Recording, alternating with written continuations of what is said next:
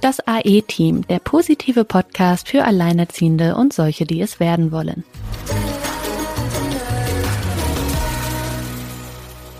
Hallo und herzlich willkommen in unserem virtuellen Podcast-Studio. Silke und ich sind wie ganz oft nicht alleine. Wir haben die liebe Lea bei uns ähm, aus Wien heute dazu geschaltet. Daran könnt ihr schon erkennen, es geht wahrscheinlich um ein Thema, das auch so ein bisschen mit den Örtlichkeiten zu tun hat, nämlich so ein bisschen das Grenzüberschreitende. Wie regelt man denn alles, wenn ein Elternteil in Deutschland lebt und das andere Elternteil äh, im Ausland lebt, beziehungsweise in diesem Fall in Österreich? Und ja, ich glaube, da haben wir heute eine ganz große Bandbreite an Themen und Fragen an Lea, die total spannend sind. Silke, ihr hattet so den Erstkontakt, deswegen auch erstmal einmal Hallo Silke. Ja, hallo auch von mir und ich begrüße auch ganz herzlich die liebe Lea. Und ja, mal wieder war das liebe Instagram sozusagen hier der Drahtzieher an unserem Gespräch, das wir heute führen.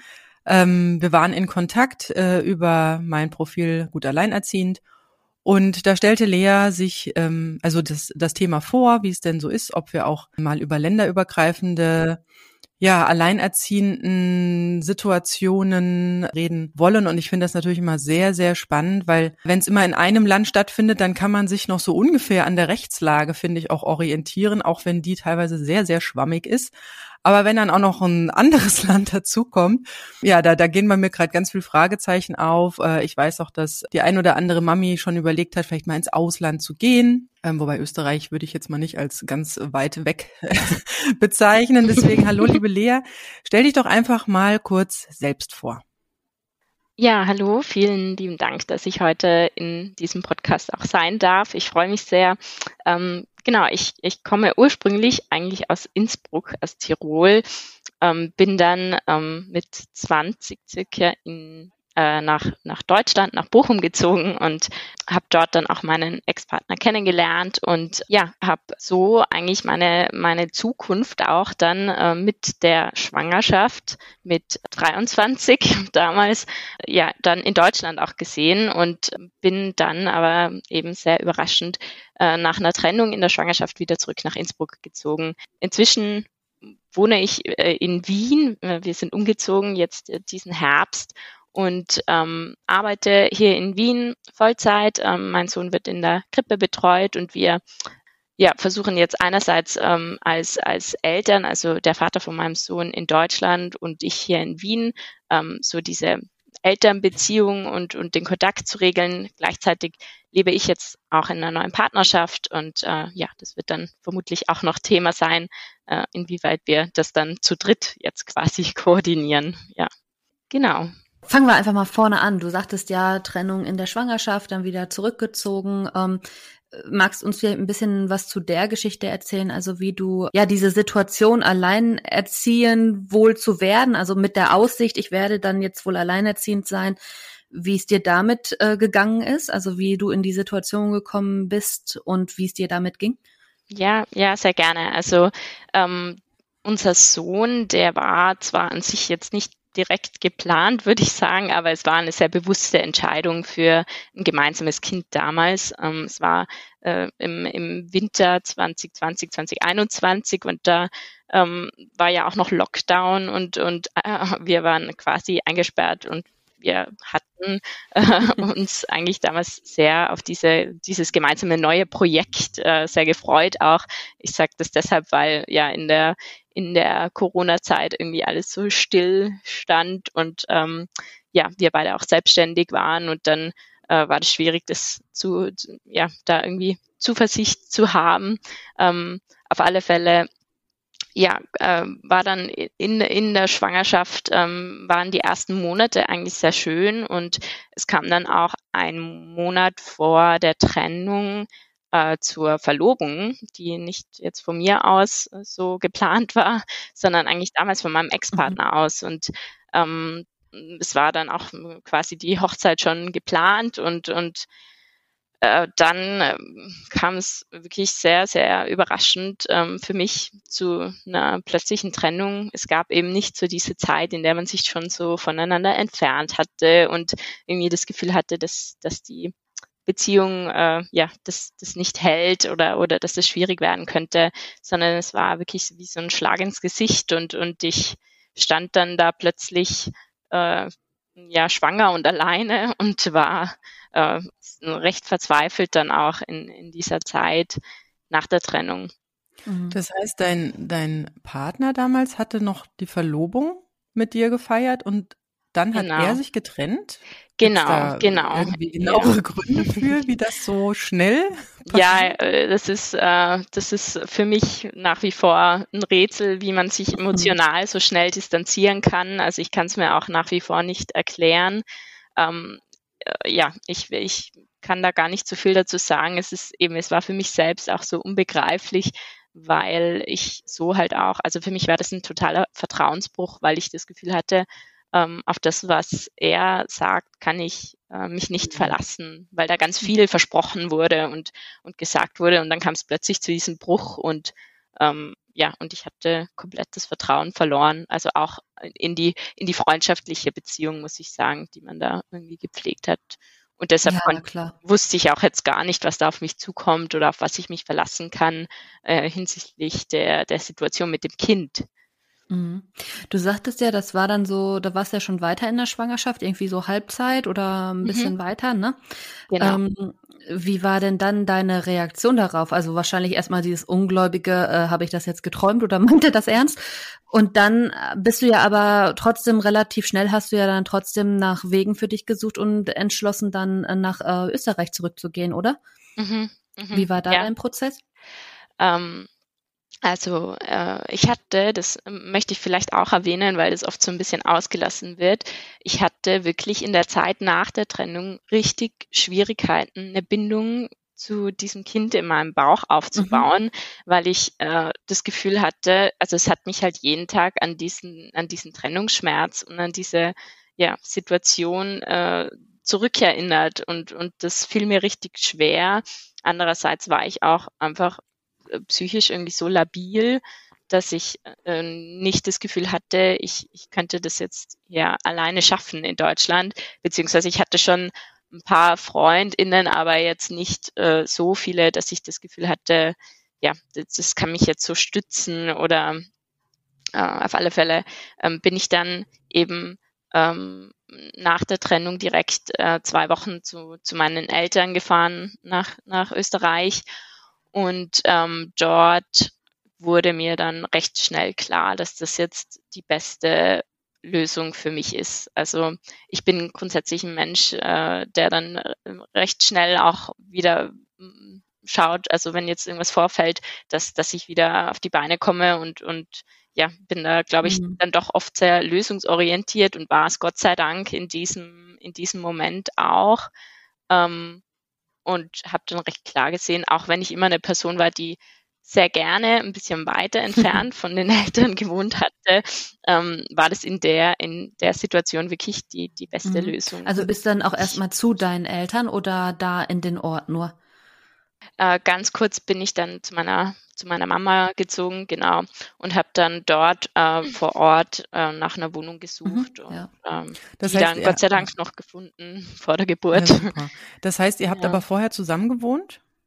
Genau, wir haben zusammen gewohnt, ähm, ja, genau. Und du hast dann, ähm, wie hat er reagiert auf den Entschluss, äh, dass du jetzt zurück nach Österreich gehst und oder habt ihr da gar nicht kommuniziert zu dem Zeitpunkt? Ja, vor allem, wie war zum ja. Zeitpunkt der Trennung denn sein Standing zum Kind? Mhm, mhm.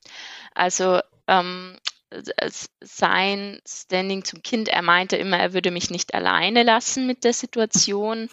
Ähm, ich habe mich aber trotzdem sehr alleingelassen gefühlt. Also ich glaube, das war halt, da war halt der Versuch quasi, ähm, ja, so, so körperliche Sachen wie Einkaufen für mich zu erledigen.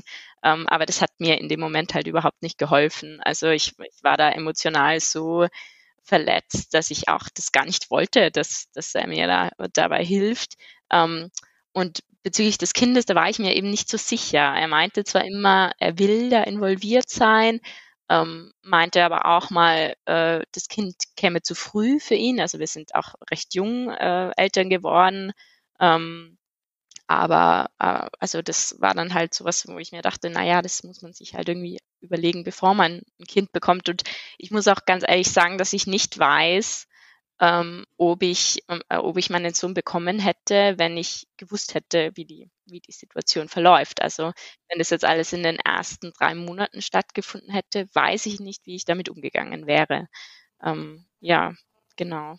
Aber heute bist du froh, dass es da so lieb. Ja, ja. absolut. Na, natürlich, ja. Ich, ich habe meinen Sohn unfassbar lieb, aber es war, also es war auch am Anfang ähm, nicht so leicht für mich, eine Bindung aufzubauen. Also ich, ich weiß nicht so ganz, äh, was das war, also auch am Anfang in der Schwangerschaft und ähm, dann, als er, als er da war, natürlich war das dann eine andere Situation und, und äh, dazu kommen wir sicher noch, aber es, es ähm, ja, das möchte ich einfach auch, glaube ich, mit einbringen, weil ich oft das Gefühl habe, da liegt so ein Druck auf auf Müttern, dass, dass man da sofort ähm, ja irgendwie diese pure Liebe dem Kind gegenüber äh, verspüren muss und, und dass es halt nicht in Ordnung ist, wenn man da halt ein bisschen braucht oder, oder Schwierigkeiten hat. Ja, genau. und das darf man aber auch nicht auf die Situation schieben, weil ganz ehrlich, diese Gespräche hatte ich auch schon mit so vielen Müttern in glücklichen Ehen. Das hat nicht mal, und das, das ist mir auch erst viel später klar geworden, dass dieses am Anfang dieses okay, also bis zur Geburt habe ich noch gedacht, aber äh, und jetzt? ja, und dann mhm. erstmal so, ja, ähm, erstmal dieses Kind auch, es ist ein neues Lebewesen, ein neuer Mensch. Man muss den ja erstmal kennenlernen. Und immer dieses ganze Getue von wegen, oh, Instant Love und man weiß sofort, was das Kind will. Und ich denke mir immer so, äh, ja, ist kein Wunder, dass andere in Depressionen verfallen, ja. weil die den Schwachsinn glauben. Und ich glaube, die meisten, die das erzählen, die, die hätten das gerne so, weil sie es irgendwo mal gehört haben und reden sich das vielleicht auch einfach nur laut ein, aber andere glauben's, weil die meisten, mit denen ich so gesprochen habe, jetzt Ne, egal ob es eine natürliche Geburt war oder ein Kaiserschnitt. Ich dachte am Anfang bei mir auch so, ja, mit dem Kaiserschnitt, äh, vielleicht ist da nicht so alles hormonell passiert, wie das eigentlich normalerweise passieren soll, wie was weiß ich. Also nicht, dass ich mein Kind nie von Anfang an geliebt hätte oder so, aber es ist jetzt nicht so, dass man da, also ich hatte jetzt nicht so die Energie und die Power, dass ich da nur in höchster Freude war, was halt auch noch so, es wurde ja so ein bisschen überschattet einfach durch das, wie eben der andere Teil eben auch reagiert hat, weil man sich eben, man hatte eine andere Lebensvorstellung und die wurde einem gerade weggegrätscht. Auf der anderen Seite, ähm, würde mich bei dir jetzt interessieren, weil du ja eben sagtest so am Anfang, du konntest dann auch erstmal so die Bindung zum Baby im Bauch war für dich dann irgendwie schwieriger nach dieser, durch diesen Trennungsmoment da. Ähm, wie war denn das dann, als das Kind da war? Also hast du es dann auch noch so damit verbunden? Also ich kann von mir sagen, für mich waren das immer irgendwie zwei verschiedene Sachen, spannenderweise. Also irgendwie, aber für mich sind auch Schwanger sein und Kind haben zwei verschiedene Dinge.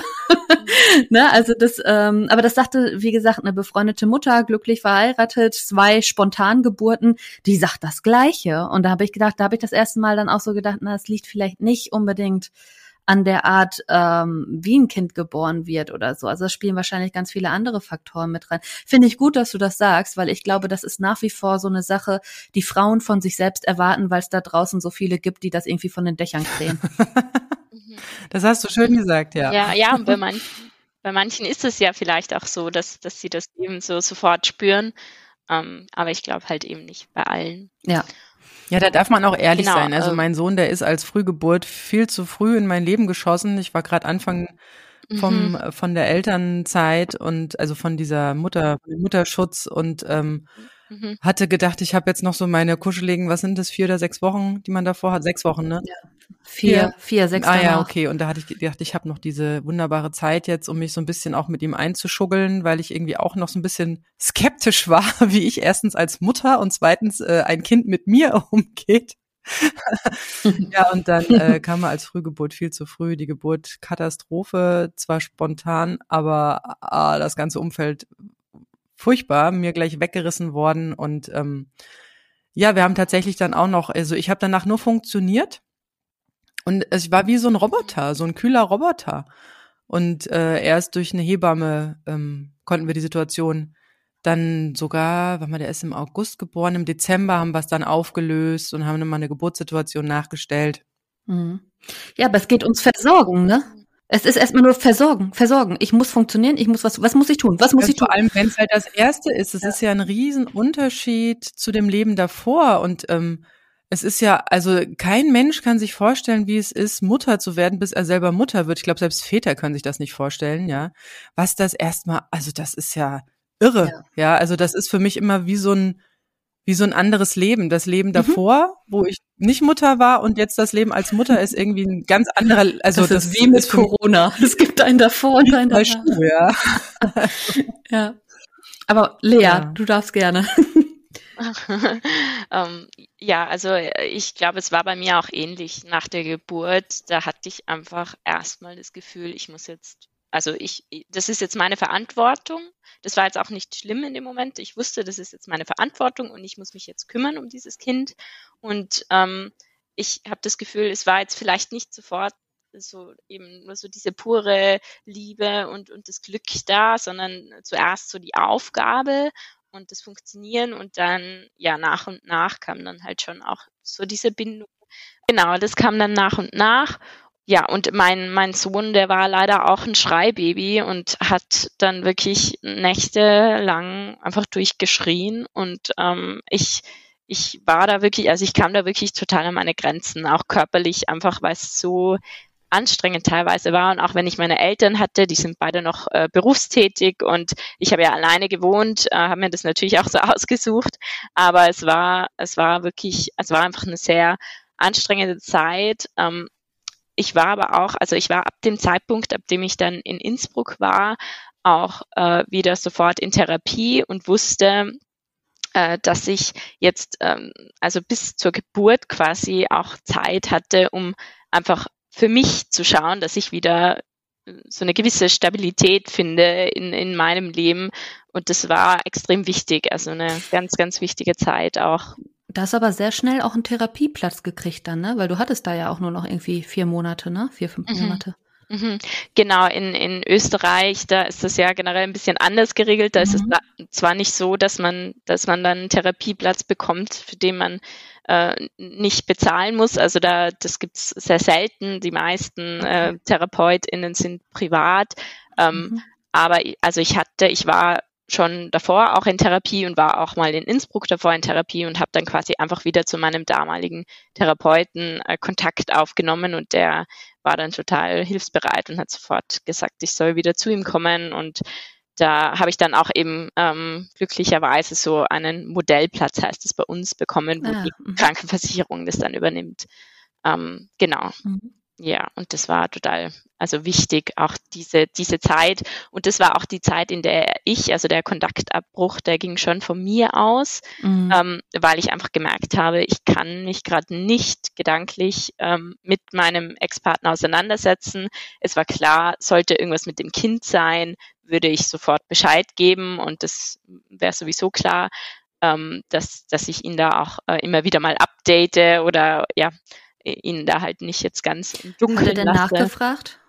Ja, er, also er hat auch immer wieder versucht, da Kontakt aufzubauen und ähm, für mich war das aber total schwierig, weil ich erst äh, lernen musste, so diesen Trennungsschmerz von, äh, von der Elternbeziehung irgendwie so abzutrennen oder, oder da jetzt einen Weg zu finden, wie, wie kann ich eine Mutter sein, die halt einfach wirklich dann das Beste für ihr Kind will. Das wusste ich ja damals noch nicht, wie das dann ist. Und, ähm, und gleichzeitig war ich aber auch so diese verletzte Ex-Partnerin, die gerade äh, schauen musste, wie sie ihr Leben wieder auf die Reihe kriegt. Und, und mhm. ja, das waren zwei unterschiedliche Welten und da hab, wusste ich einfach für mich, ich will jetzt einfach, solange ich die Möglichkeit habe, keinen Kontakt pflegen zu müssen, ähm, will ich, will ich das versuchen. Und wir hatten schon sehr sporadisch immer wieder mal Kontakt, aber ähm, ja, jetzt nicht, genau, jetzt halt nicht viel. Also aber dann mit der Geburt hast du ihn informiert oder war er dabei oder wie habt ihr das? Also wann, wann ist da die,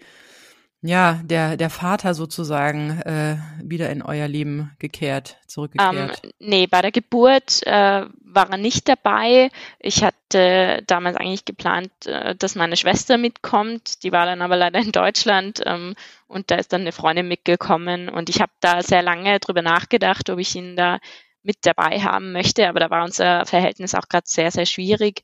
Und ähm, äh, ja, genau, das, äh, das war dann. Hätte er dabei sein wollen? Hat er da mal was so gesagt? Ja, ich glaube schon, ich glaube schon, aber das hätte mich total gestresst. Nee, ja klar, nee, also.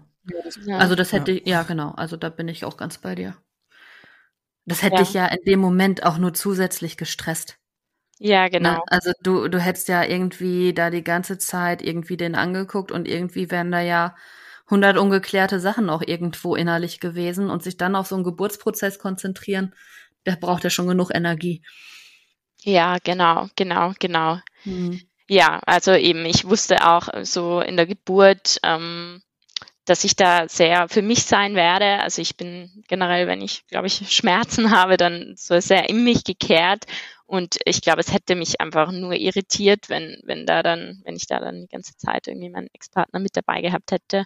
Und ich wusste auch irgendwie, das ist jetzt wirklich was, was ich für, für mich auch haben möchte. Ich, ich Mhm. verstehe das total aus väterlicher Perspektive, dass man da gerne dabei wäre.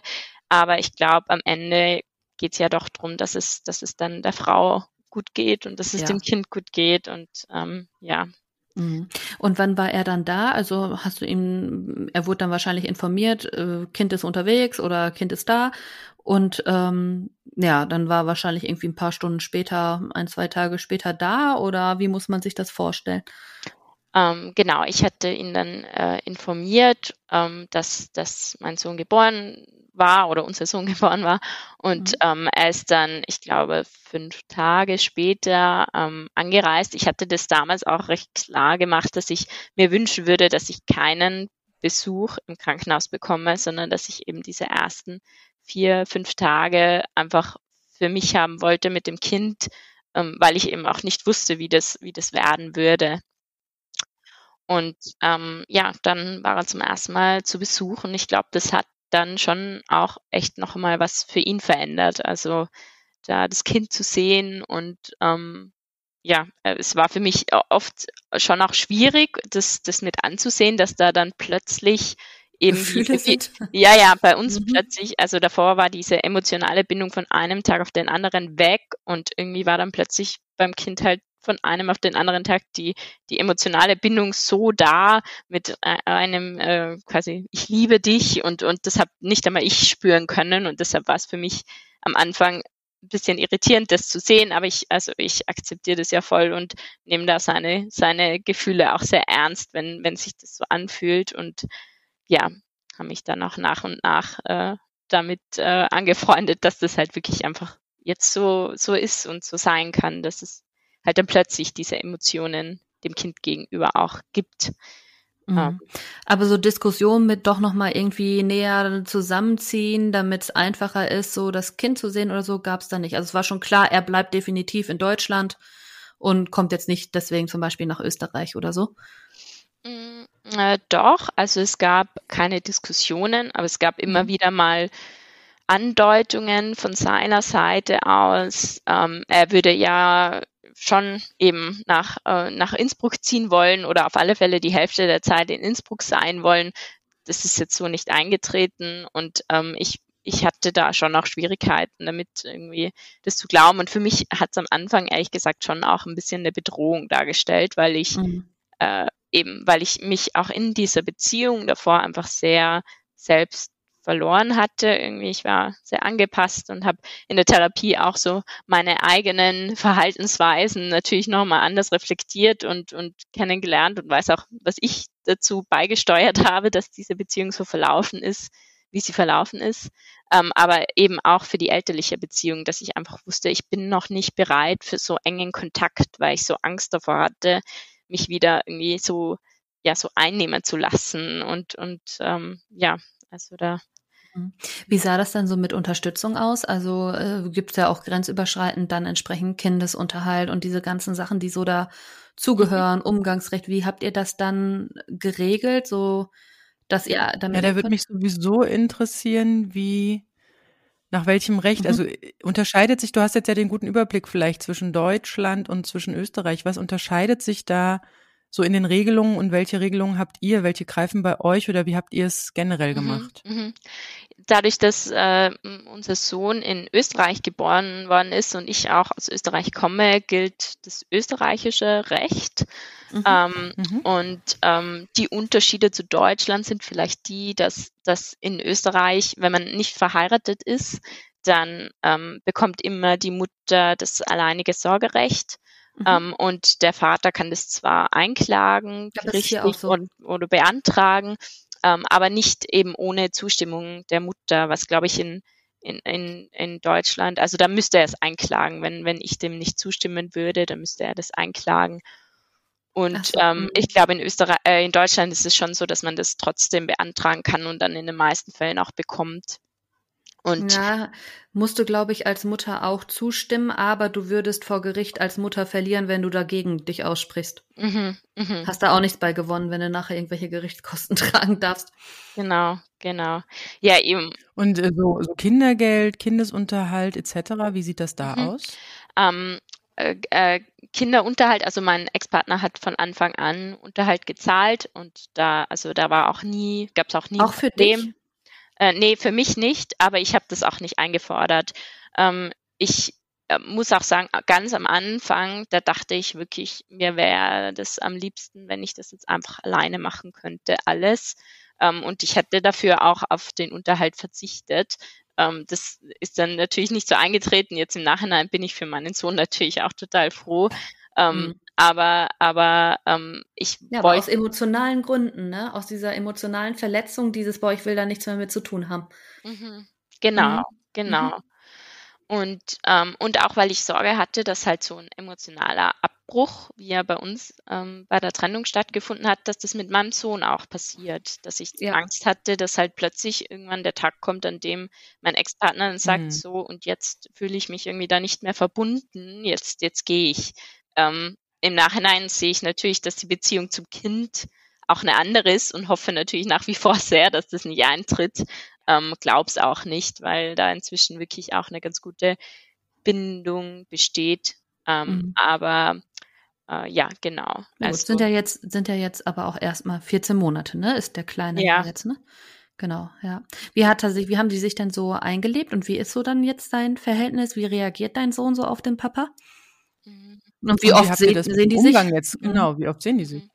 Also eben, das hat sich ständig verändert. Also in diesen ersten Wochen oder Monaten, ähm, da waren halt vielleicht eine Stunde Spaziergang oder zwei Stunden Spaziergang mal möglich, aber da habe ich ja auch noch voll gestillt und das war halt total schwierig, das zu koordinieren. Ich war am Anfang emotional auch einfach noch nicht so weit, dass ich jetzt diese Übergaben hätte machen können. Ähm, das ist dann immer über meine Familie irgendwie gelaufen. Da muss ich im Nachhinein aber sagen, dass ich mir nicht so sicher bin, ob das halt für meinen Sohn das Richtige war, dass ich dann einfach gesagt habe, so jetzt geht er eine Stunde zum Papa und dann und dann hat er mir halt oft schreiend gebracht oder es war also es, ich habe dann halt einfach im Nachhinein habe ich mir gedacht, das ist das ist jetzt nicht das Richtige und am liebsten hätte ich ihn halt einfach immer bei mir, aber das ist halt nicht möglich. Ähm, und irgendwann waren wir dann schon auch so weit, dass wir, dass er, dass mein Ex-Partner dann halt bei uns zu Hause war und mal mit meinem Sohn ähm, Zeit verbracht hat. Ähm, aber ja, das wurde dann äh, immer mehr, aber es war schon schwierig, weil so der durchschnittliche oder die durchschnittlichen Besuche fanden so einmal im Monat statt. Ähm, und das ist ja für so ein Baby eine ewig lange Zeit. Ja, das stimmt. Ähm, Gerade am Anfang, zumindest in Österreich, ich habe mich da schon nochmal informiert, äh, wird ja schon empfohlen, dass man zwar kürzeren Kontakt hat dafür, aber wöchentlich. Und ähm, mhm. das, das war bei uns halt einfach nicht möglich. Und dadurch waren dann oft auch so diese Zeiträume, in denen er dann da war, das war dann so geballt und da musste irgendwie jeden Tag halt äh, da Kontakt stattfinden, bis ich dann mal gesagt habe, ich glaube, das ist irgendwie zu viel jeden Tag, dass mein Sohn da weg von mir ist.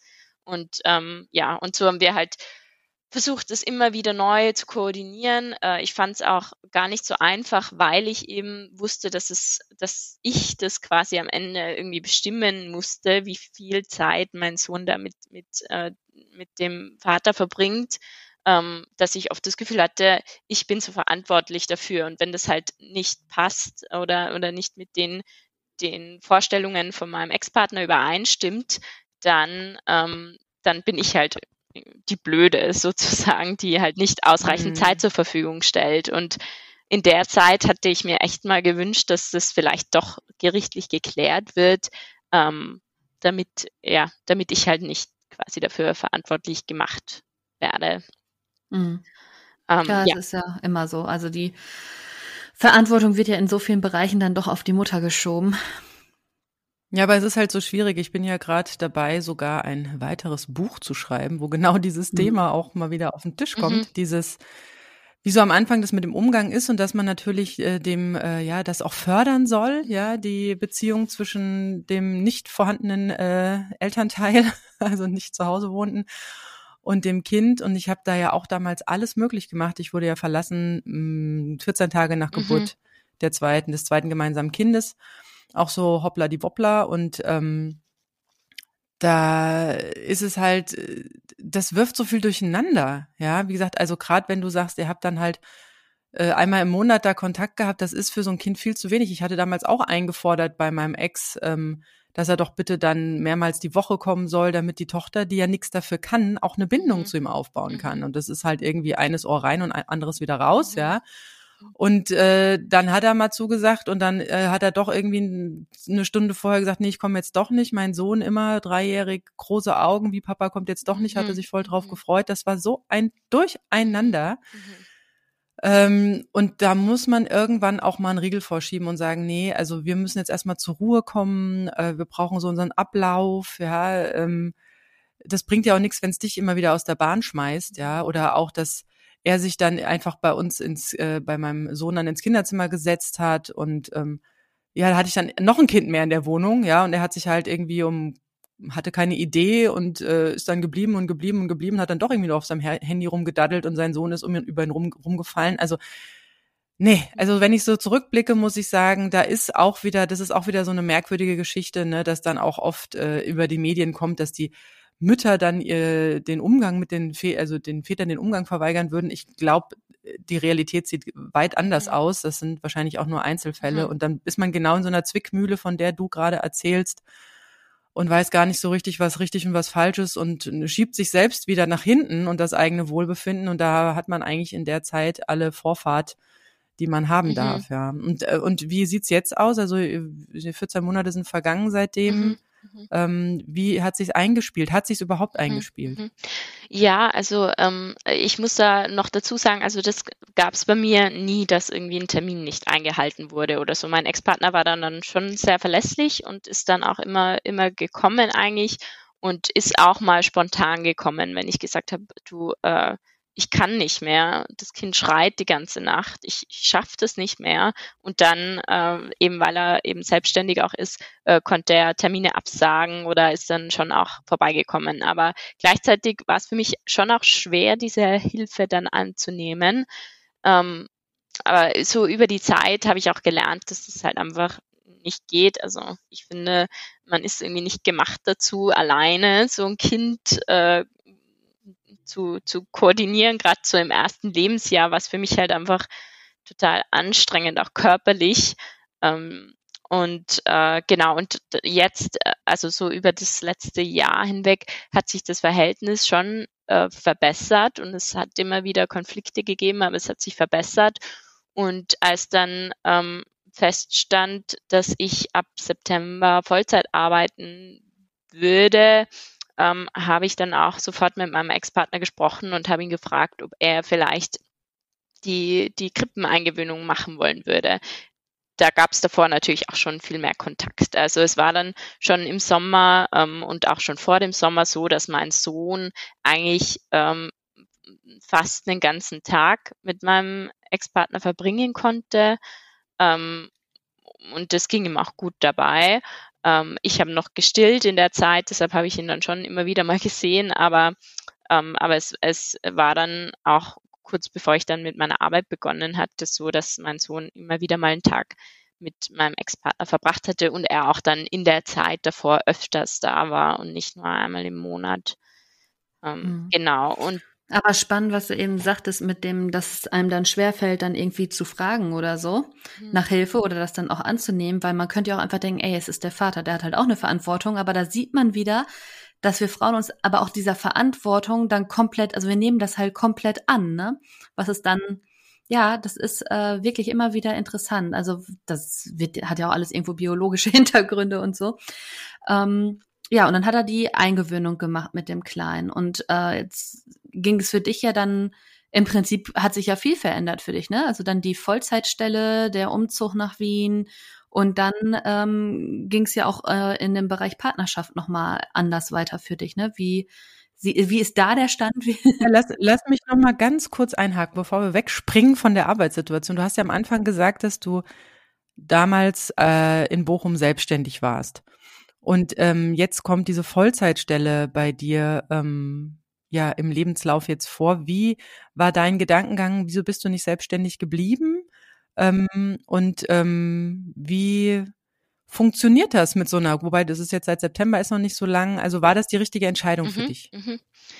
Ähm, also ich, genau, ich war selbstständig. Ähm, ich habe auch immer interessanterweise ähm, viel so frauenpolitische Arbeit gemacht und habe mich da sehr für Frauenrechte engagiert. Und ähm, da, das wollte ich eigentlich auch erzählen, ist es mir dann trotzdem so schwer gefallen zu akzeptieren, dass ich jetzt nicht diese, dieses klassische ähm, Familienbild erfüllen werde. Ähm, das fand ich nämlich auch sehr spannend, dass ich eben davor immer so, so engagiert war und, und das immer so unterstützt habe, ähm, dass da, dass da alle gleichberechtigt sind und sich gleichberechtigt fühlen und dann war ich selber plötzlich in der Situation und es fiel mir richtig schwer. Ähm, ich habe dann gemerkt in dieser Zeit, ähm, in, in der Elternzeit, ähm, da habe ich ja auch selbstständig noch gearbeitet nebenher ähm, und habe dann auch gemerkt, dass ich eben immer eigentlich, ich konnte nur dann arbeiten, wenn mein Sohn geschlafen hat und das war abends. Das heißt, ich habe eigentlich abends fast immer gearbeitet und ähm, ja, hatte einfach totale Schwierigkeiten damit, ähm, da irgendwie einen Weg zu finden, nicht mehr ständig äh, ja, mich den Tag über nur ums Kind zu kümmern, dann total erschöpft zu sein und abends dann zu arbeiten, sondern ich wusste, ich muss irgendwie, ich muss das irgendwie anders machen. Und äh, da war jetzt noch nicht klar für mich, dass ich jetzt eine andere Stelle antreten würde oder eine Vollzeitstelle antreten würde. Aber ich habe auch gemerkt, um von Innsbruck wegzugehen, brauche ich irgendwie einen Grund, der mich wegzieht. Und ob das die Arbeit ist oder ob das eine gute Kinderbetreuung für meinen Sohn ist oder eine tolle Wohnung, ich wusste es nicht, was es war. Und dann halt. Aber du wolltest weg von Innsbruck. Ich wollte weg aus Innsbruck und es war aber für mich auch richtig schwer, ähm, ja, da den Erwartungen meiner Familie auch irgendwie so zu entkommen, weil die sich natürlich alle gewünscht hätten, dass ich in Innsbruck bleibe und das gar nicht verstanden mhm. hatten, ähm, warum ich jetzt alleine, damals eben noch nicht, also da war das noch nicht so klar, dass ich dann in der Partnerschaft auch sein werde, aber es ist ja egal, ob in Partnerschaft oder nicht, irgendwie wird einem das dann auch nicht so zugetraut als, als alleinerziehende Person, dass man auch mit Kind, äh, das noch sehr klein ist, in eine Stadt gehen kann, in der jetzt nicht die Familie vor Ort ist. Ich habe andere Kontakte in Wien und ähm, die sind auch sehr unterstützend und ich habe jetzt auch die Krippe und habe da eindeutig mehr Entlastung, ähm, als ich es in Innsbruck hatte. Genau. Mhm.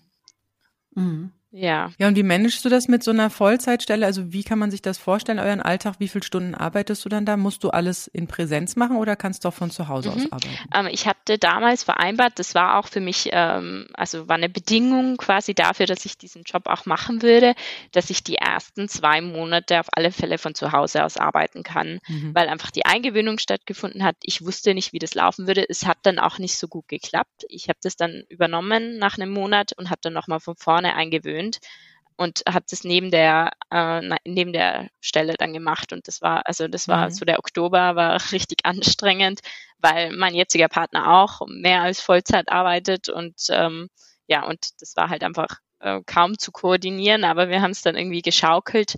Ähm, hat mir auch wieder mal gezeigt, dass eben nicht alles nach Plan läuft mit Kind, sondern die Eingewöhnung mit dem mit dem Papa von von meinem Sohn hat leider einfach nicht so geklappt. Äh, mein Sohn wurde auch gleich krank und, ähm, und das war vielleicht halt doch irgendwie mit der Bindung noch nicht ganz so weit, dass mein Sohn jetzt wirklich dann fünf Tage die Woche mit, mit meinem Ex-Partner verbringen konnte und zusätzlich noch diese, diese Trennung hatte in der Kinderkrippe. Mhm. Und das war am Anfang schon echt äh, schwierig und herausfordernd und im Nachhinein würde ich mir auch da viel mehr Zeit nehmen und würde sagen, zuerst die Eingewöhnung, wenn das fertig ist, dann würde ich mit meiner Vollzeitstelle beginnen. Grundsätzlich ist es jetzt aber schon so, dass ich ähm, nach wie vor zwei Tage im Homeoffice äh, arbeiten kann und da hole ich meinen Sohn dann auch immer aus der Krippe und äh, an den anderen Tagen also ich habe 38,5 Stunden, das heißt, ich mache am Freitag ähm, immer früher Schluss, da kann ich ihn dann auch gut abholen von der Krippe, da gehe ich ins Büro und an den anderen zwei Tagen ähm, holt ihn die Babysitterin eigentlich immer ab und ähm, mhm. mit der, also zu der hat er jetzt auch eine super Bindung und das klappt auch sehr gut und dann mhm. bleibt er dort und ja, dann sehe ich ihn. Wo kommt die her, die Babysitterin? Ja. Also wir, ich weiß aus dem Interview noch, dass wir mal geführt hatten, auch mit ähm, einer ganz jungen Alleinerziehenden aus äh, Österreich, dass es grundsätzlich bei euch ja auch noch so andere Sachen gibt, was so Kinderbetreuung angeht, dass man da erstmal, ohne dass es eine Ausbildung ist, irgendwie schon mehr mit zu tun hat. Ich weiß nicht mehr, wie sie es äh, nannte, aber da gab es irgendwie schon an, eine andere Art von Bezugspunkten zu mhm. so Familie und Umgang mit Kindern und so, was man schon ziemlich früh irgendwie durchlaufen kann bei euch. Ähm, ist, kommt, also hat sie da so einen Hintergrund oder ist das ähm, für mhm. sie dann ihre Hauptarbeit? Wie ist das so mit so einer Babysitterin dann? Also wie, mhm. wie sehr ist sie da involviert? Mhm. Ähm, also die unsere Babysitterin, die ist schon äh, in Rente, also in mhm. Pension und die äh, ist jetzt quasi wie so eine Leihoma. Also ah, die, ah, ja. mhm. der macht es halt richtig viel Freude, mit mit meinem Sohn Zeit zu verbringen und die ist auch super flexibel und hat halt einfach vielleicht zwei Termine im Monat, an denen sie nicht kann. Und das ist für mich halt eine totale Erleichterung und ähm, ja, die hat jetzt, äh, hat zwar selbst Kinder, aber hat jetzt nicht einen pädagogischen Hintergrund in dem mhm. Sinne. Aber halt dann erwachsene Kinder und noch keine Enkel, ja. oder? Genau, genau, mhm. genau. Und wie hast du sie gefunden? Ähm, über so ein Portal. Also wir haben mhm. damals geschaut über so ein Portal, Online-Portal und ähm, genau, und da haben wir sie dann gefunden und da war sie mal da und das hat direkt irgendwie gefunkt zwischen meinem Sohn und ihr und dann war, hat es gut gepasst, ja. Na, schön. Ja. Mhm. Ja, dann kommen wir jetzt mal zur neuen ja, Partner. Genau. Sozusagen das Sahnehäubchen des Gesprächs noch hinten dran.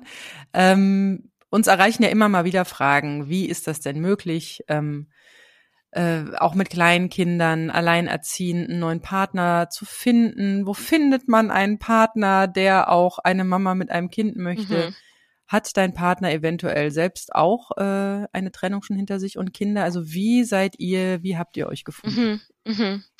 ähm, also ich finde es nach wie vor eigentlich sehr traurig, dass man als Frau das Gefühl haben muss, dass man irgendwie weniger wertvoll ist oder oder mhm. äh, nur in, in der Mutterrolle gesehen wird, wenn man wenn man ein Kind hat.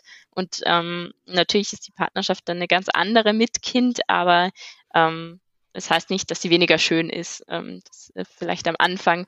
Ähm, ich habe ähm, meinen jetzigen Partner auch über ähm, Dating-Portal kennengelernt und ähm, das heißt, du warst auf der Suche. Ich, ja, also äh, was heißt auf der Suche? Also ich hatte ja auch genug zu tun mit meinem Sohn, aber es war, also wir hatten auch damals schon, als mein Sohn, ich glaube, ein halbes Jahr alt war, hatten wir zum ersten Mal Kontakt im Februar und da war aber für mich noch gar nicht klar, weil mein Partner kommt aus Wien und der wohnt auch in Wien. Ähm, und da war noch nicht klar, dass, ähm, ja, dass wir nach Wien ziehen würden. Und deshalb hatten wir da zwar dann immer wieder mal so sporadisch Kontakt, aber es hat sich dann recht schnell auch wieder verlaufen. Und ähm, als dann im Sommer feststand, dass ich nach Wien ziehen würde, ähm, habe ich den Kontakt wieder aufgenommen und ähm, dann äh, ja, hat sich das alles eigentlich recht, recht schnell auch entwickelt. Also wir haben uns dann in der Zeit äh, im Juli, als ich dann nach Wohnungen geschaut habe, haben wir uns dann halt in Wien getroffen und ähm, es war auch lustig, weil äh, in dieser Zeit, in der, äh, also bei unserem ersten Treffen, da hat mein Ex-Partner auf meinen Sohn äh, aufgepasst und, ähm, und die haben sich dann auch direkt kennengelernt und ähm, es war eine ganz lustige Situation, aber, aber sehr entspannt eigentlich. Und äh, ich dachte mir da im Vorhinein noch, für wen wird's jetzt am unangenehmsten, aber es war tatsächlich, es war eigentlich für niemanden unangenehm. Ähm, da stand aber auch noch nicht fest, dass das jetzt irgendwie, dass das jetzt eine, eine richtige Beziehung wird. Und das hat sich dann halt so herauskristallisiert in den Wochen darauf, weil wir dann doch sehr viel Zeit miteinander verbracht haben. Und ja, genau. Und ähm, jetzt, also es ist nach wie vor ein Prozess. Man muss da immer wieder neu, neu schauen, wer wie welche Rolle einnimmt, ähm, was ist zu viel, was kann ich erwarten als Person, die, die ja ein Kind mit in die Beziehung bringt, ähm, das nicht das eigene ist. Gleichzeitig ist es halt so, wenn mein Ex-Partner weg ist, dann ist der weg. Also dann, dann ähm, ist, ist, ist halt mein, mein jetziger Partner da und dann ähm, muss man halt irgendwie da schauen, wie, wie er sich wohlfühlt, mit welcher Rolle er sich wohlfühlt und ähm, ja, wie mein Sohn das auch mitmacht. Es war für mich halt auch nicht möglich, jetzt ein halbes Jahr mal meinen Sohn da auszuklammern, außer wir hätten uns halt immer nur an gewissen Tagen gesehen.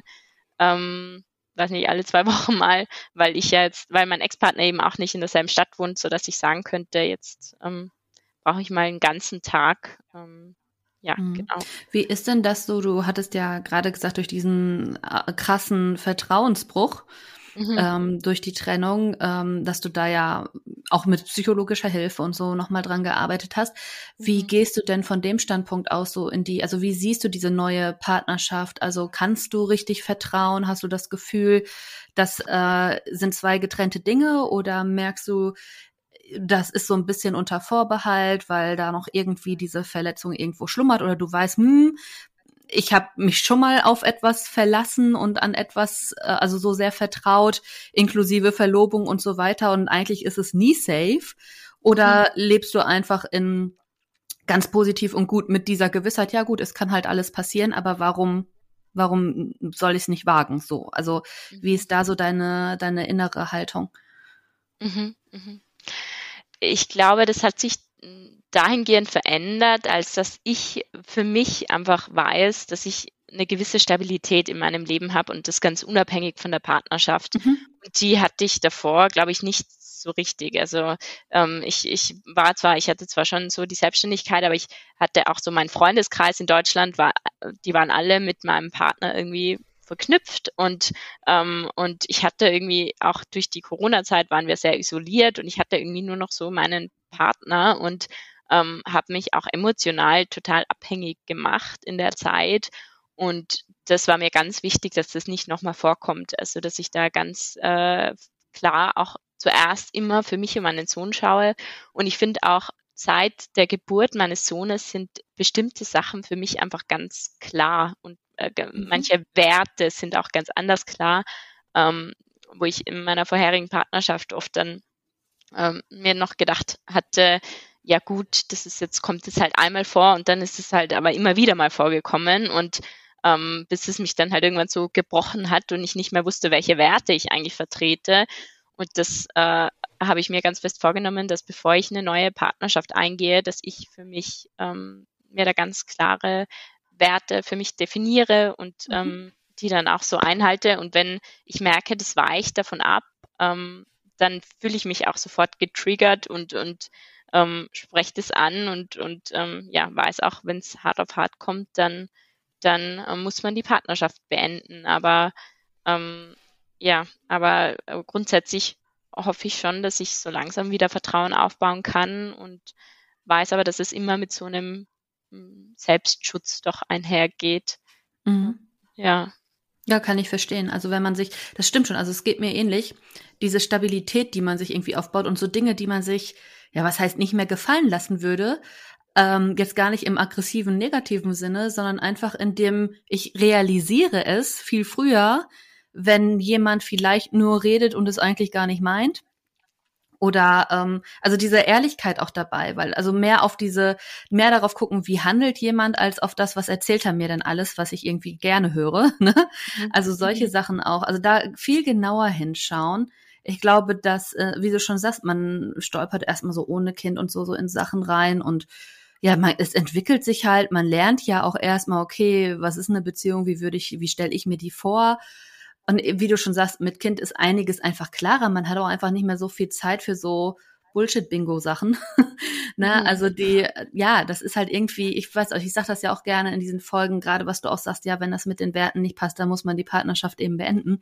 Ist auch sehe ich absolut genauso. Das sage ich ja auch immer wieder, weil das ist halt eins dieser wenigen Dinge. Man kann ja über vieles sprechen. Ne? Wenn du jetzt ein Thema hast mit jemandem, der die gleichen Grundwerte hat, dann kann man da irgendwie eine Lösung für finden, irgendeinen Kompromiss finden. Aber wenn es um die Werte als solches geht, die voneinander abweichen, dann hat es einfach keinen Sinn, weil du wirst deine Werte nicht in jemand anderen reinkriegen, wenn er die nicht schon von alleine hat. Mhm. Na, also das ist so, so eine Baseline und das war, also das ist mir auch erst seit dieser Situation eigentlich klar, dass das fundamental wichtig ist, dass diese Dinge wirklich ähm, übereinstimmen. Und zwar nicht nur in dem, was der andere sagt, sondern dann tatsächlich auch in dem, okay, was tut er denn auch? Weil mhm. so rein vom Reden her war jetzt der Vater meines Sohnes da immer mit mir auf einer Linie. Also gar kein Thema. Aber gehandelt hat er halt nie danach. Und das ist halt immer, ja, man möchte den Worten gerne glauben. Leider sprechen die Taten eine andere Sprache. Wem glaube ich jetzt? Und ja, na, wenn man sowas einmal durchlebt hat, dann weiß man, dass man da den, den Handlungen, den Taten wohl doch etwas mehr Glauben schenken sollte als den Worten. Ja, finde ich auch wichtig, das nochmal zu sagen. Also was du auch sagst, diese Werte für sich festzulegen, ich glaube, das bringt ganz viel innere Stabilität einfach. Mhm. Mhm. Ja, genau, genau. Aber dein neuer Partner, der hat jetzt noch keine Kinder, oder? Nein, also mein neuer Partner hat keine Kinder. Das ist für ihn auch eine neue Situation. Ähm, es hat jetzt schon, glaube ich, auch viel verändert, so in seiner Perspektive auf das Ganze. Er ist, ist sehr offen und hatte da, glaube ich, nie die Einstellung, äh, dass das, also dass das nicht gehen würde mit einem anderen Kind, mhm. was ich, was mir auch sehr wichtig ist, ähm, natürlich in meiner Wahrnehmung und äh, sieht mich auch, und das war mir auch sehr wichtig im Kennenlernprozess, ähm, sieht mich eben nicht äh, ausschließlich in dieser Mutterrolle, weil ich mhm. mich auch mhm. nicht ausschließlich mit dieser Mutterrolle identifiziere.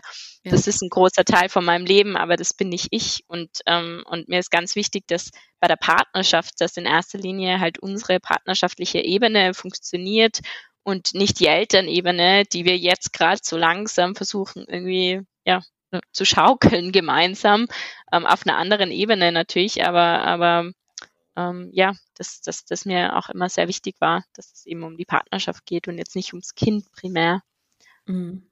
Wie, wie reagiert denn dein äh, Ex-Partner, der Papa des deines Sohnes darauf, dass da jetzt jemand ist, der eventuell seine Vaterrolle so ein bisschen ja streitig macht oder ist das eine ganz andere Ebene und ihr habt das ganz klar voneinander mhm. getrennt? Mhm. Ähm, ich würde nicht sagen, dass wir es ganz klar voneinander getrennt haben, einfach weil es auch nicht so möglich ist, weil halt in mhm. der Zeit, in der mein Ex-Partner weg ist, ist halt mein Partner auch immer da und, und kümmert sich auch. Und ähm, natürlich kann man es so kommunizieren, dass, äh, dass das eine halt der Papa ist und dass das andere der Partner ist. Ähm, das haben wir jetzt noch nicht entschieden, wie wir das machen wollen. Aber ich habe meinen Ex-Partner von Anfang an damit einbezogen und habe äh, ihm das dann auch äh, direkt, wir nehmen nämlich immer wieder mal so eine äh, Beratungsstunde bei so einer Familienberatung, was ich sehr empfehlen kann, weil ich finde das immer ganz toll, wenn da eine, eine andere unabhängige Person noch mit drin äh, ist in, in so einem Gespräch. Ähm, und da habe ich äh, das dann direkt eigentlich angesprochen. Und mein Ex-Partner hatte damals wirklich äh, auch super drauf reagiert. Also der hat dann, meinte dann direkt, ähm, dass er das sehr unterstützt und dass er, also dass es ja auch Kinder gibt, die zu zwei Personen Papa sagen und dass er das dann auch toll findet. Ähm, jetzt weiß ich eben nicht so ganz, wie das wirklich ist. Manchmal habe ich schon das Gefühl, dass es ihm nicht so leicht fällt, dass mein Partner jetzt mhm. so viel übernimmt. Ich versuche ihn da auch immer wieder zu versichern, dass das halt nicht bedeutet, dass er jetzt weniger Zeit äh, mit unserem Sohn hat oder dass er ja da irgendwie eine andere Rolle einnimmt. Ähm, aber ja, das wird sich danach zeigen, wie sich das entwickelt. Ich meine, das bestimmt ja auch ein bisschen mein Sohn mit, welche mhm. Bindung er zu welcher Person aufbaut. Ja, ich unterstütze natürlich äh, alle Bindungen, also beide Bindungen natürlich total und ähm, ja, und hoffe, dass wir da irgendwie langfristig dann auch einen Weg finden, mit dem sich alle anfreunden können und es dann eben nicht immer wieder dann zu solchen äh, ja, mhm. Streitigkeiten kommt oder ja, genau.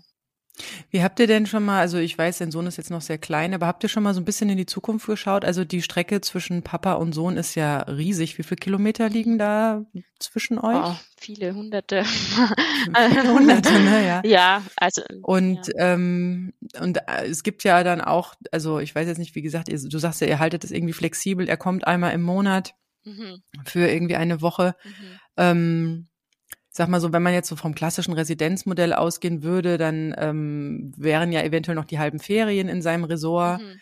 Ähm, kannst du dir das vorstellen, dass dein Sohn auch mal irgendwann zu Papa äh, für die halben Ferien fährt, weil ich denke mal, so unter der Woche ist es einfach überhaupt nicht machbar. Ja, das also das sind ist ja, ja knapp 1000 Kilometer. Ist doch Bochum noch, ne? Es ist äh, Düsseldorf, also. Ach so, okay, gut, das wird ja ungefähr. Ja.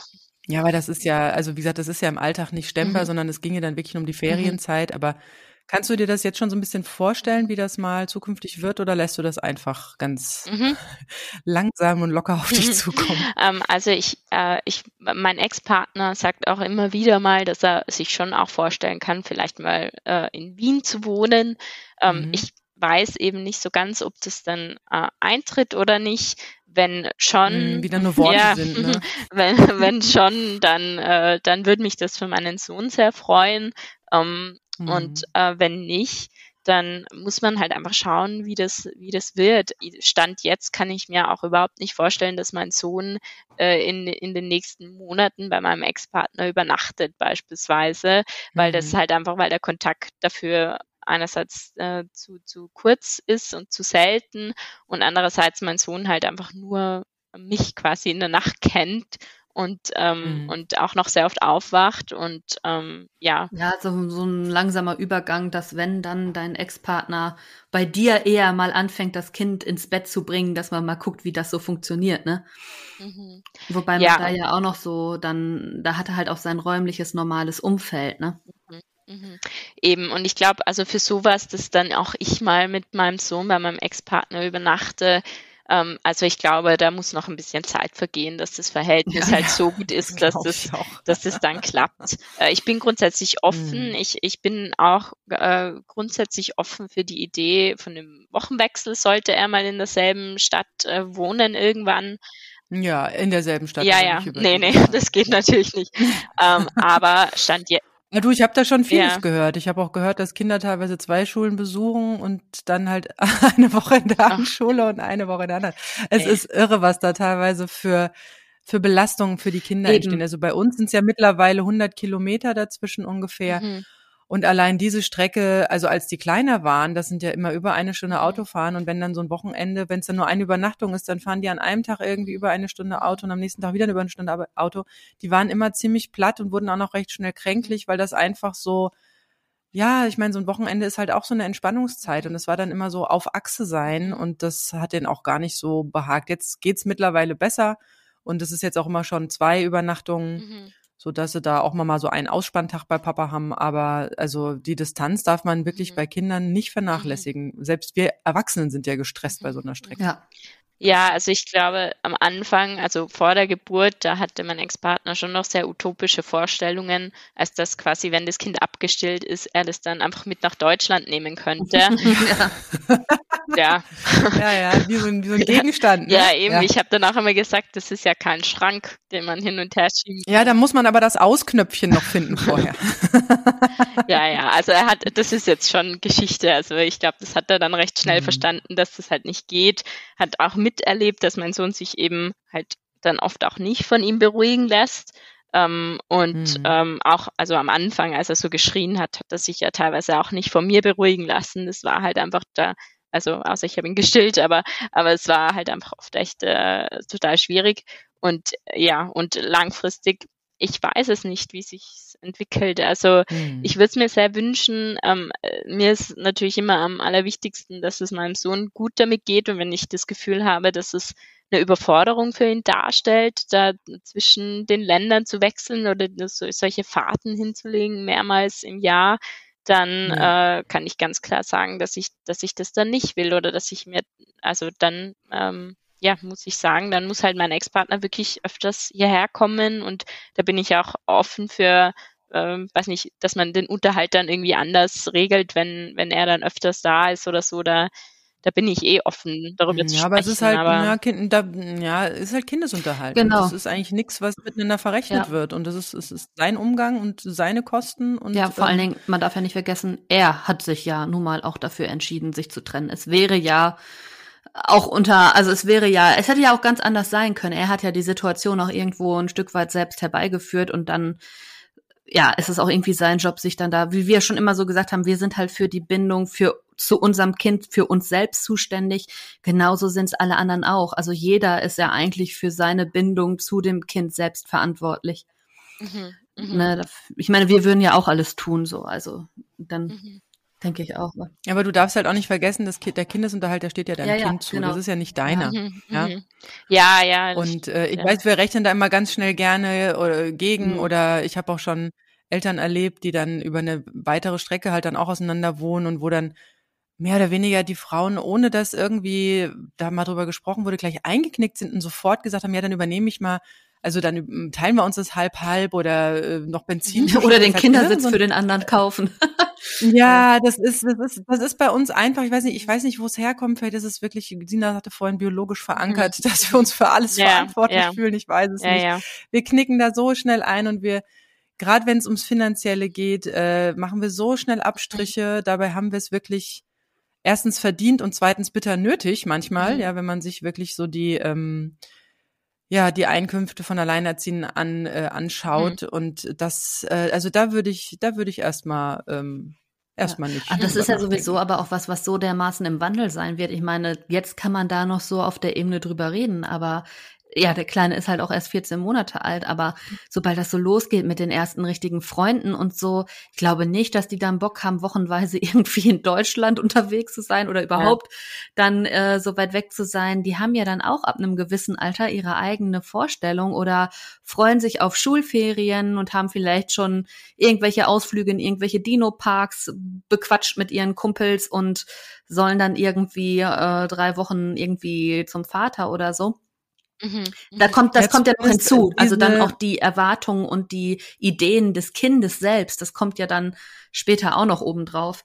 Mhm. Ja, und auch diese nicht gute Bindung, die, die baut sich wirklich in diesen ersten drei Lebensjahren auf und ich habe ja den, äh, den, ich habe ja, ich habe ja zwei unterschiedliche Dinge. Ich habe meinen, äh, mein Sohn, den Erstgeborenen, mhm. der hat Papa zu Hause die ersten drei Jahre mhm. erlebt. Ja, Papa ist Teil seiner seiner Frühkinderwelt. Mhm. Und ich habe meine Tochter, die hat Papa halt nur sporadisch erlebt und ist erst so, ab dem sie so drei war, ich habe sie sehr lange gestillt auch und vorher wollte sie auch nicht, ähm, ist sie dann mit zu Papa. Aber, und da, ich war auch in Therapie, hat mir die Therapeutin gesagt, ähm, weil ich auch Angst hatte, weil ich sagte, meine Tochter hat nicht so die Bindung. Also wenn, wenn ich Papa nicht erwähnen würde oder wenn der große Papa nicht erwähnen würde, dann würde der Papa gar kein Teil ihres Lebens sein, weil er einfach nicht natürlich da mhm. ist. Ja. Mhm. Und äh, nur weil wir dieses Konstrukt Vater, Mutter, Kind oder Mutter, Vater, Kind oder wie auch immer im Kopf haben, heißt es nicht, dass die Kinder mit diesem Konstrukt, ja, mit dieser Prägung, die ja nicht natürlich energetisch ist, ähm,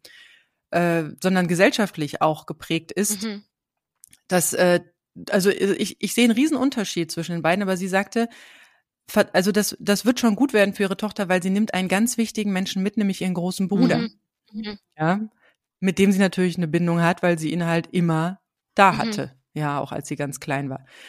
Jetzt ist aber so, dass dein Sohn ja da niemanden mitnimmt. Mhm. Ja, der nimmt dich ja nicht mit. Mhm. Vielleicht nimmt er dich mal mit, aber ähm, wenn die jetzt nicht so eine Spitzenbindung haben, mhm. ja, dann kann es tatsächlich passieren, dass dieser Umgang sich gerade über so eine weite Strecke auch im Sande verlaufen mhm. könnte. Mhm. Ja, oder wenn du merkst, also ich hatte auch schon die Situation, dass ich ein heulendes Kind, meine Tochter, ins Auto setzen äh, gesetzt habe bei ihm und sie wollte partout nicht, mhm. ja, ähm, dann haben wir es auch schon gemacht, dass dann nur der Sohn mitgefahren mhm. ist und die Tochter ist bei mir geblieben. So kennt sie es ja auch aus den ersten drei mhm. Jahren. Mhm. Ja, ihr großer Bruder ist mal beim Papa und dann hat sie Mama für sich ganz alleine. Das kommt immer wieder. Das ist nicht so, dass sich das einschleift. Mhm. Dann haben wir immer mal so teilweise sechs Monate gar keinen Umgang gehabt. Dann ähm, da habe ich aufgehört, ihm die Kinder hinterherzutragen, soll er das auch sich selbst drum kümmern, sagt sie ja. ja auch so schön, jeder ist da selber selbst für die, für die eigene Bindung mit dem Kind verantwortlich. Mhm. Und ähm, ähm, jedenfalls, da, ähm, da ist auch so viel immer mal wieder im Wandel und dann kam diese Corona-Zeit, da hatte er dann plötzlich Zeit, weil auch auf der Arbeit nicht mehr so viel war, äh, Messen nicht mehr stattgefunden haben am Wochenende, die er immer sehr häufig besucht hat oder dann auch, wie gesagt, große äh, Umgangszeiten ähm, nicht stattgefunden haben über lange Strecken. Und das war ihr absolut zu viel. Also alle zwei Wochen sich da in so ein Auto zu setzen, never mhm. ever. Ja, das ging mhm. überhaupt nicht. Ja, und und da, und da darf man tatsächlich diese Komponente nicht vernachlässigen. Also mhm. Also selbst wenn er es jetzt schafft, einmal im Monat zu kommen, es könnte zu wenig sein, als dass da sich so eine mega spitzen Beziehung grundsätzlich aufgebaut hat. Es kann natürlich sein, dass es später irgendwie schon cool ist, bei Papa zu sein, mal drei Monate in einem anderen Land und die Kumpels es auch cool finden, ne? Und er vielleicht ein super spitzen Unterhaltungsprogramm macht, damit kriegt man die Kinder ja auch immer noch ganz ja, gut. Oder studieren oder sonst was, aber da sind wir ja Jahre weiter. Ja, ja, ja. Aber wie gesagt, es kann tatsächlich passieren, dass, ähm, dass es sich auch ganz anders gestalten mhm. wird in Zukunft. Mhm. Ja, ja, das wissen wir natürlich nicht. Also wir nee. gehen da immer mit, mit der Zeit und schauen halt, wie sich, wie sich die Situation entwickelt. Ähm, es ist für mich, also weiß man natürlich nicht, aber es ist für mich auch nicht ausgeschlossen, dass ich nochmal ein Kind bekomme und ähm, ja, du bist ja, ja jung. Also. Dann,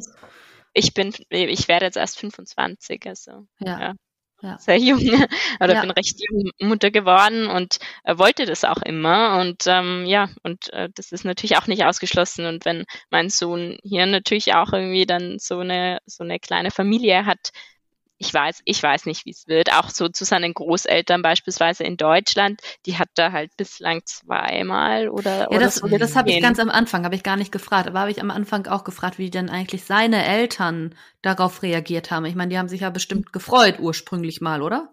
Mhm, absolut. Vor allem, wir wären eigentlich in deren Nähe gezogen. Also wir wären mhm. nach Düsseldorf gezogen ursprünglich. Ähm, ja, die waren natürlich äh, total traurig, ähm, aber ich hab, ich musste mich auch von ihnen ein bisschen entfernen, weil ich das Gefühl hatte, äh, de, da, also es sind einige Sachen vorgefallen, auch in diesem Trennungsprozess. Ähm, und, und das war für mich, ähm, ja, das war für mich unverständlich, äh, dass, dass da, ähm, ja, dass der Sohn da halt immer dann so ähm, unterstützt wurde in dem, was er getan hat. Und ähm, und mhm. äh, also wahrscheinlich verständlich, vielleicht würde ich das mit meinem Sohn auch machen, ich weiß es nicht, aber es waren für mich ein paar Sachen einfach so offensichtlich falsch, dass ich, äh, dass ich das nicht verstehen konnte und ähm, ja, dann wirklich auch Abstand nehmen musste. Aber ja. Ganz ehrlich, den eigenen Sohn zu unter, also ich, ich habe da ja eine ganz klare Haltung zu. Also wenn mein Sohn irgendwann ankommt und erzählt, er hätte sich von seiner schwangeren Freundin getrennt, also ich glaube, da hätte ich ein paar, da hätte ich A, ein paar Takte zu, zu sagen. Das Fazit wird sein, du kannst dein Leben leben, wie du willst, aber ich werde weiterhin Kontakt zu deiner Ex-Freundin mhm. haben, weil das ist auch mein Enkelkind. Mhm. Und auch da wieder dieses Ich bin in dem Moment auch selber für die Bindung zu meinem Enkelkind zuständig. Mhm. Ja, mhm. also das eine ist dann mein Sohn, zu dem ich meine Bindung habe. Das andere ist aber eben auch mein Enkelkind und die dazugehörige Mutter. Ne, mhm. Na, also ich finde, das ist immer so dieses sich auf eine Seite schlagen oder so. Also das ist doch überhaupt nicht nötig. Mhm. Also ich mhm. muss doch nicht da alles toll finden, was mein Sohn macht. Wenn er entscheidet, er will das nicht für sein Leben, dann ist das okay, fine with me. Aber ich möchte für mein Leben trotzdem mein Enkelkind mit in meinem Leben mhm. haben. So, also mhm. das ja, muss da man doch ich, trennen äh, können, denke mhm. ich immer. Da bin ich, da bin ich auch sehr dankbar den äh, Ex-Schwiegereltern gegenüber, weil das war auch eine große Angst, die ich hatte, weil wir vorher auch ein wirklich sehr, sehr gutes Verhältnis hatten.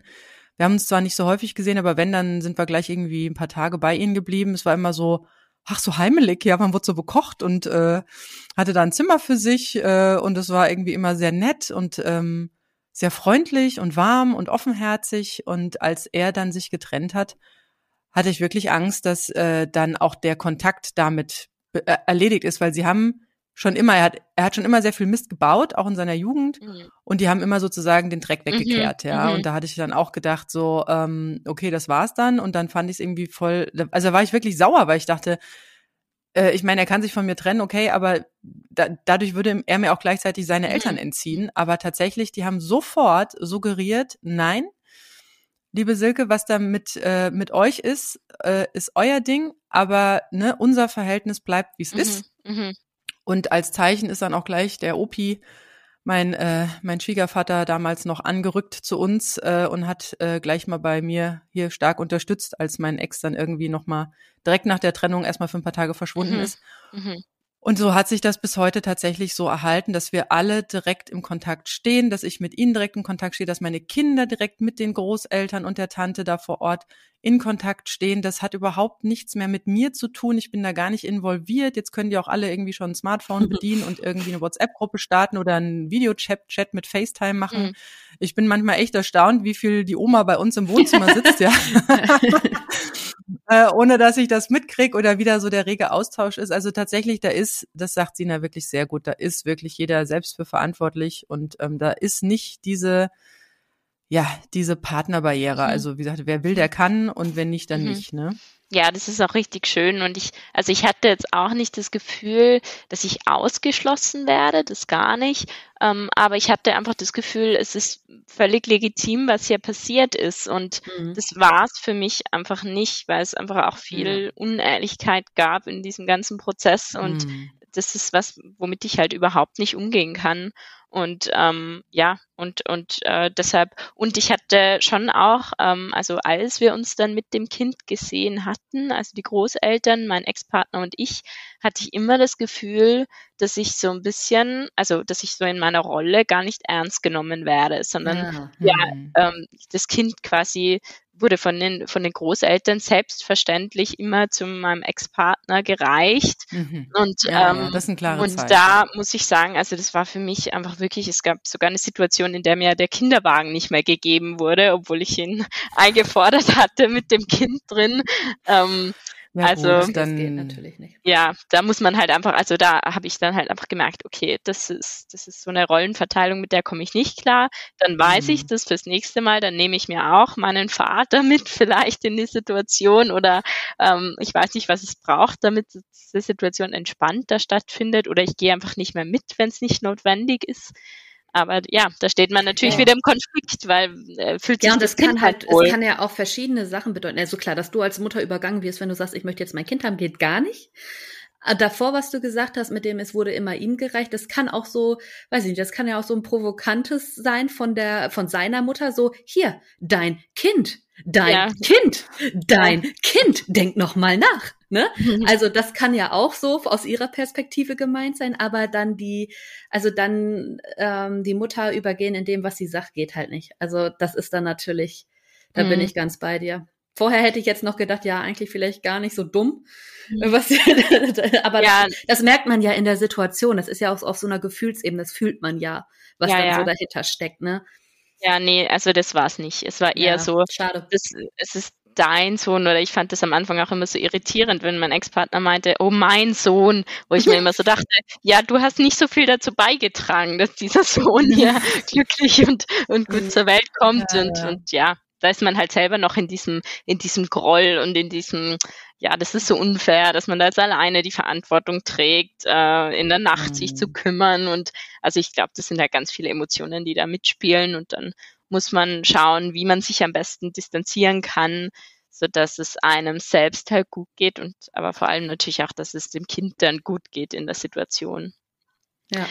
Also ich glaube, die Situation äh, an sich äh, hat mir ganz viel Selbstkontrolle auch abverlangt, weil ich äh, mhm. schon oft gemerkt habe, okay, ich würde gerade so gern so vieles zu meinem Ex-Partner sagen, aber irgendwie kann ich es nicht, weil jetzt äh, sind wir hier und machen diese Übergabe und das muss jetzt einfach gut verlaufen und das muss es auch weiterhin.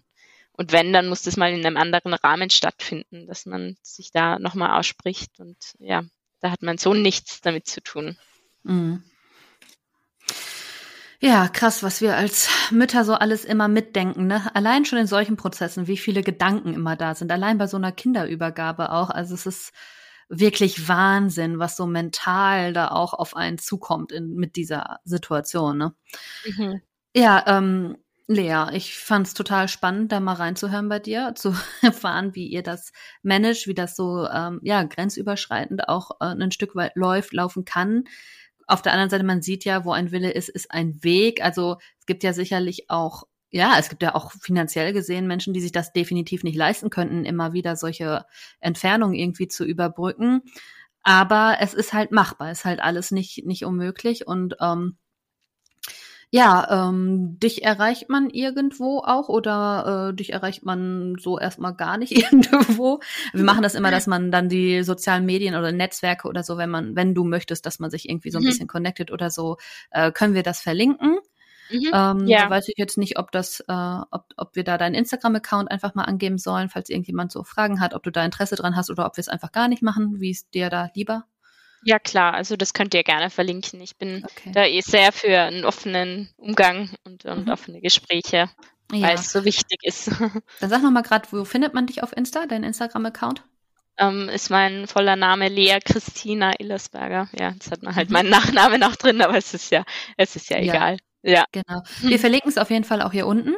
Ja. Ähm, uns findet man natürlich auch auf Instagram unter das AE-Team oder ihr schreibt uns mal eine E-Mail an, an aeteampodcast.gmail.com. Genau. Also, in diesem Sinne wünschen wir euch äh, ja eine schöne Woche. Macht's gut. Tschüss. Bis dann. Tschüss. Das war das AE-Team, der positive Podcast für Alleinerziehende und solche, die es werden wollen, mit Sina Wollgramm und Silke Wildner.